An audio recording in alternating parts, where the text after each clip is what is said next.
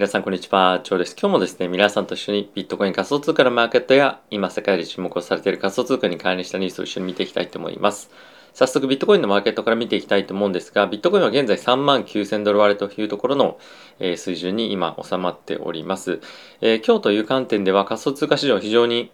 不安定なまた相場になっていまして、まあ、軒並み大きく下落をしているわけなんですけれども、まあ、これに加えて仮想通貨に加えて、株式市場であったりとか、為替もですね、非常に不安定になっていたりですとか、まあ、あとはですね、やっぱりこのロシア・ウクライナ情勢に伴って、物価上昇への懸念っていうのがさらに前強まっていると思うんですね。なので、まあ、そのあたりもあって、金利の上昇だったりとかっていうところが、ま、継続して、ここ最近はまた注目をされているというような現状かなと思います。でやっぱりですね、この金利の上昇というところにダイレクトにつながって、まあ、いくと。まあ、その、たまに状況によっていろいろと変わってくると思うんですけれども、まあ、非常にマーケットが恐怖を感じている時であれば米国債を買うっていう動きがここ最近はなかなかあんまり見られませんけれども、まあ、通常であればフライトクオリティというふうに言って、まあ、より質の高い資産を買うということで米国債に資金が集まるということがあるんですけれどもやはり今回のトピックっていうのが、まあ、非常に強いインフレ懸念というところもあって、まあ、どんどんどんどんやっぱり今後金利が上がっていくだろうということで債券が売られてしまうんですよね。で、そうなると、あの、どんどんどんどんやはり、まあ、特にハイパーグロースというふうに言われているものだったりとか、テック銘柄への、えー、非常に強い売り圧力っていうのが、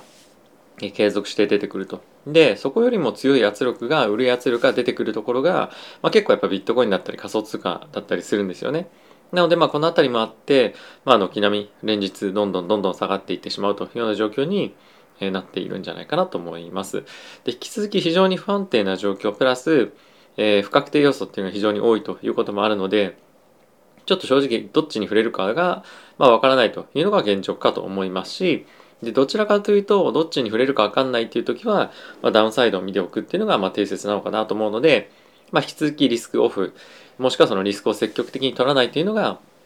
えまあ正解なのかなと僕は思って、まあ正解はしております。まああの、ちょこちょこちょこちょこ買うっていうのは継続してやってはいるものの、まあ、あの買う額をちょっと減らしたりとかそういった調整は、まあ、少し必要かなとは思ったりはしています。まあ、いずれにせよですねこの状況が大幅にすぐに改善するもしくはその何らかのニュースを持って一気に相場が判定するみたいなのっていうのは正直起こらないと思うんですね。っていうのもやっぱりこのインフレに関しては今後継続的な問題になっていくと思いますので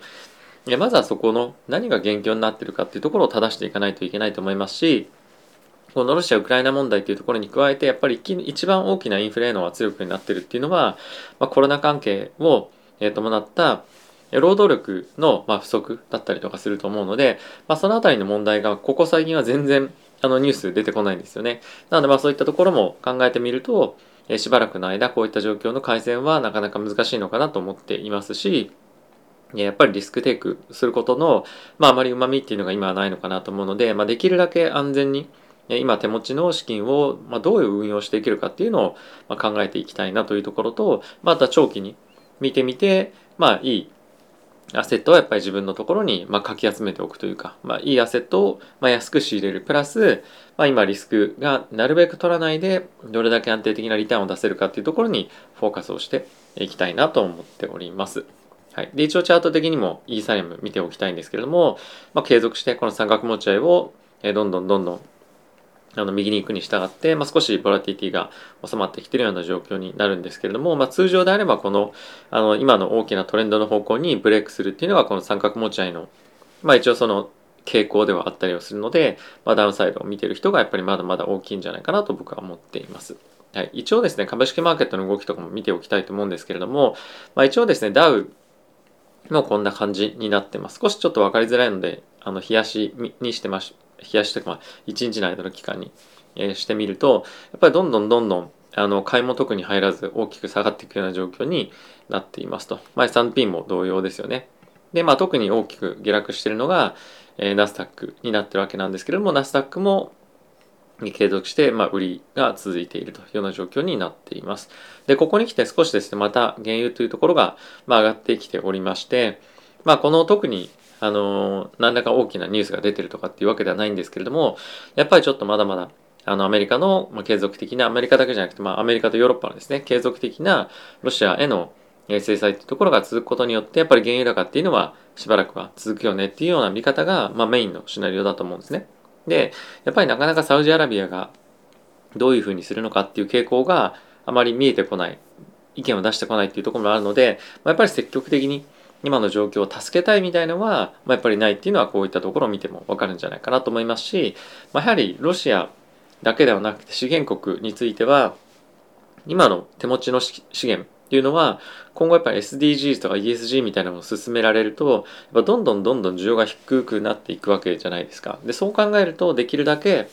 高く売れるうちは高く売りたいし、まあ、高く売れなくなったとしても、まあ、例えばその減産をすることによって原油の希少性を上げたりとかした価格をやっぱりコントロールしたいっていうふうに思うと思うんですよね。なのでまあこういったことがあったとしても、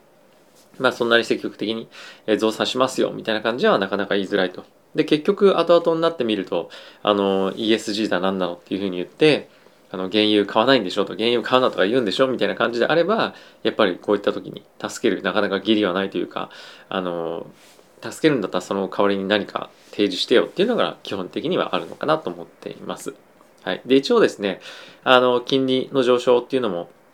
どんどんどんどん連日、まあ、止まらず上がっていってしまっているような状況になっています。10年債の金利についてはこの2%ぐらいのところが一つの、あの、まあ、均衡局面にはなっているものの、まず一旦のえ見ておくべきポイントっていうのは、まずは2年債の金利がどこまで上昇し上昇していくのかっていうところがメインにはなっていくんじゃないかなと思っております。はい。で、えここからちょっとニュース見ていきたいと思うんですけれども、まずはですね、先ほど、まあ今日というかですね、バイデン大統領が、まあ、今後、ロシアに対して追加的にさらに厳しい制裁を行っていきますと。で、えっ、ー、と、貿易のですね、最恵国っていうふうに、最も恵まれた国、国っていうふうに書くらしいんですけれども、そういった今、ステータスにあるんですね。なので、まあ、非常に多くの商品を今、ロシアと、えー、アメリカ内で、まあ、間で貿易をしている。例えばそのキャビアだったりとかもしますし、あとダイヤモンドだったりとか、まあ、いろんな資源だったりとかあのあるわけなんですけれどもそういったものの輸入を禁止しますということをバイデン大統領は発表しておりました。えっ、とまあ、そういったところの目的としては、えー、オリガルヒっていうふうに言われている、えー、ロシアの方の、まあ、新興富豪というか財閥みたいなところの人たちを、まあ、まずはそのこっち側に味方につけるというか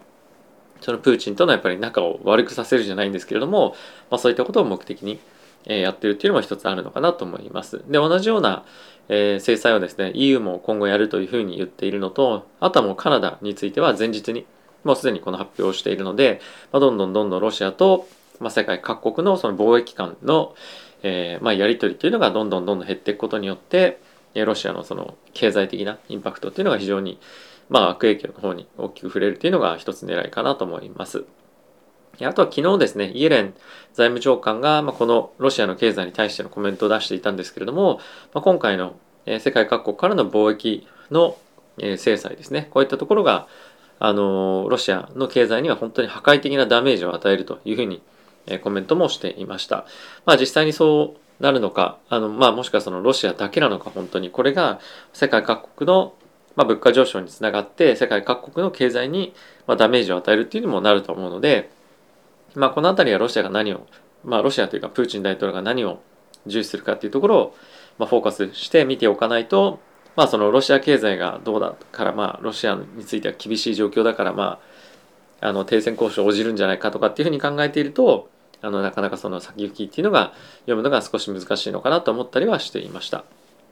はい。で、えー、まあこういった発言があったことによって、よりですね、その物価上昇への圧力っていうのが強まっていくと思うんですよね。で、えー、一応その年内に何回利上げをするかっていうのの織り込み状況っていうのをこれで見てみると一応ですねここ最近までは6回ぐらいが目安なんじゃないかっていうのを言われていたんですけれどもまた7回利上げっていうところを強く、えー、織り込むように現在なってきております7回利上げをですね1週間前ぐらいはだいたい3割ぐらい30%ぐらい織り込んでいただけだったんですけれども、まあ、この1週間で一気に急速に倍の60%ぐらいまで今7回利上げを織り込んでいるような状況になっています。はい。まあ、この辺りの傾向については、まあ、結構その1日1週間ぐらいで大きく触れるんですけれども、まあ、やはりこの今の2年債の金利見ていても分かりますけれども、まあ、やはり金利上昇の方向感は、ま、非常に強くマーケットとしては意識しているようなことだと思いますので、この傾向は続くんじゃないかなと思いますし、えー、ま来週ですね、フェットが、まあ、FOMC でどういった発言をするのかっていうのが非常に大きな焦点になってくると思うので、まあ、そのあたりのリスクっていうのを今ケアしてるんじゃないかなと僕は思っております。はい。で、えー、もうもろもろ細かいちょっとニュース見ていきたいと思うんですけれども、えー、昨日ですね、大きなビットコインの取引所からの流出のトランザクションがあったっていうのは結構ですね、ツイッターでも話題になっていました。で、これが、まあ、大体3万ビットコインがコインベースプロの、まあ、トランザクションであったということが言われているんですけれども、まあ、これがですね、あの、まあ、いろんな人の意見があると思うんですけれども、まあ、注目されていた、あの、一つの要素として、やっぱりこの流出っていうのが大きな買い圧力につながるんじゃないかっていうふうな意見も結構あったと思うんですよね。で、まあ、これはもろもろ意見が活発にあの交わされていたんですけれども僕の見解としてはあの流入の場合は即時売り圧力っていうところにつながると思うんですけれども流出の場合はもうすでに終わったトランザクションが取引所から抜かれてるっていうことだと思うので、まあ、そのものすごくすぐ何かしらのマーケットにインパクトがあるかっていうと僕はないんじゃないかなと正直思います。ただし、まあ、長期的に見て今回のトランザクションっていうところがあのまあ、どんどんどんどんお金が抜けていくうちの、まあ、一つの象徴になるっていう可能性は十分にあるんじゃないかなと思う一方であまりこのトランザクションが、まあ、こういった大きいトランザクションが発生したことによって価格への影響みたいなものをあの期待するっていうのはちょっと違うかなと思っています。で一応これがあの今取引所におけるビットコインの総発行枚数というか総備蓄枚数っていうんですかね、なんですけども大きくドーンと下がっていてでこれ長期のトレンドとしてまあ、こんな感じになってはいますと。なのでまあもちろん減少傾向ではあるんですけれども、まあ、だからといってビットコイン上がってないですよね。なのでまあそんなことでもあるので、まあ、あまりちょっと話半分っていうのは言い過ぎかもしれませんが、まあ、あまりその大きなトランザクションが発生しましたよっていうのを意識するようなことでも正直はないのかなと思っています。はい。で、えっ、ー、と、ちょっとまた戦争の話に戻りますけれども、ここ最近ロシア・ウクライナ情勢の問題が非常に意識されている中で、ウクライナへの非常に寄付が大きく注目されてましたよね。で、大体ですね、100億ぐらいだったかな、それぐらい集まったっていうような話があったと思うんですけれども、ま、どういうふうに使われているのかっていうのを今回明確にしましょうみたいな感じで、えー、まあ、ロシア、あのウクライナ側から発表がありましたと。いや例えばその防弾チョッキだとか防弾チョッキに入れる、まあ、鉄板とかですね、まあ、あとはその薬関係だったりとか、まあ、もろもろあのヘルメットだったりとか、まあ、いろんなことがですねこちらに記載されているんですけれども、まあ、その戦争のあのものにもちろん使われてはいる一方でやっぱりその自分たちの身を守るっていうところにも使われていたりですとか、まあ、とこの右上にあるパックとあのランチーズって書いてあるんですけどもこれお弁当みたいなことですよね日本語で言うと、まあ、そういったものが40万食ぐらい使われていたりとか、まあ、こういったことに使われていますというのをまあ示していました。結構これはあのいい取り組みだなと正直思っていてどういうふうに使われたかっていうのがなかなか寄付ってわからないことが多いんじゃないですか。まあこれがあのどれぐらい正確なのかと正しいのかっていうのは正直分かりませんけれども、まあ、ただしこういったどういうふうに寄付が使われたのかっていうのを示すっていうのはやっぱ寄付をする側としても結構あの嬉しいなっていうのがあってやっぱどういうお金の使われ方がしたか後々わからないのにやっぱ継続的にもそこに寄付をしたくないですし、まあ、本当にどういうふうに使われたのかなっていうのを結構疑問のままに思ったりとかあとはまあ団体によってはあのトップの人は結構取っていっちゃうみたいなことも、まあ、あったりとかっていうのも、まあ、聞いたこともあるので、まあ、こういう寄付の透明性っていうのは非常に、まあ、クリプトカレンシーと同じで重要なのかなと思ったので、まあ、結構いい取り組みだなと思っておりました。はい。で、まあ、そんな中なんですけれども、あの、このロシア・ウクライナ情勢を通じて、非常に、ま制裁逃れのビットコインとか仮想通貨をどう使うかっていうところが注目されているわけなんですけれども今アメリカの国内でロシア人に対して、まあ、ロシア人全員ですねあの制裁対象とかっていうことではなくてロシア全員ロシア人全員に対して、えー、このクリプトカレンシーの取引をできないようにするみたいな法案を作っている人が、まあ、いると。でこれはまあ仮想通貨に非常に反対をしているエリザベス・ウォーレンさんという方がいらっしゃるんですけれどもまあそういった方を中心にこの法案は今進めているということらしいです。でやっぱりですね、これ非常に大きなあの物議を醸しておりまして、まあそんな流れの中のこのニュースなんですけれども、ビットフィネックスがですね、あのクリプトカレンシーの対象、まあそのサンクション対象に我々がする人たちは、アメリカ政府がもしくはそのどこかの政府が制裁対象としている、まあ、ロシア人のみにしますということを発表していました。でこれは、まあ、どういうことかっていうと常々このチャンネルでも最近話してますけれども一般市民まで制裁対象とする必要ないですよねっていうことですよね。でやっぱりその戦争の一番の被害者についてはあのロシア人もウクライナ人の方も同様だと思うんですけれどもやっぱり民間人というか一般人の方だと思うんですね。彼らについてはその実際にあの責任が大統領とかを選挙してる時点でゼロとは言えないまでもやっぱり自分たちの生活が実際に脅かされて、えー、亡くなりになられる方もいらっしゃいますしあとはまあこれから新しい命を、えー、産むという時にあの病院が爆撃されたりとか精神病院が今日も爆撃されたりとかっていうふうにしてますけれども、まあ、そういったことを考えると本当にどこまで制裁対象とするべきかっていうのは、まあ、かなり疑問かなと僕は思っています。で実際にあのどこにどこかにその資金をビットコインとかを、ね、逃がしたとしたとしても、まあ、それっていうのは後々追うこともできるので、まあ、実際にその大きくあの、まあ、そういった人々まで取り締まることがどれぐらいの、まあ、意味があるのかっていうのは、まあ、ちょっと正直疑問かなと思いますし、まあ、あとはそういう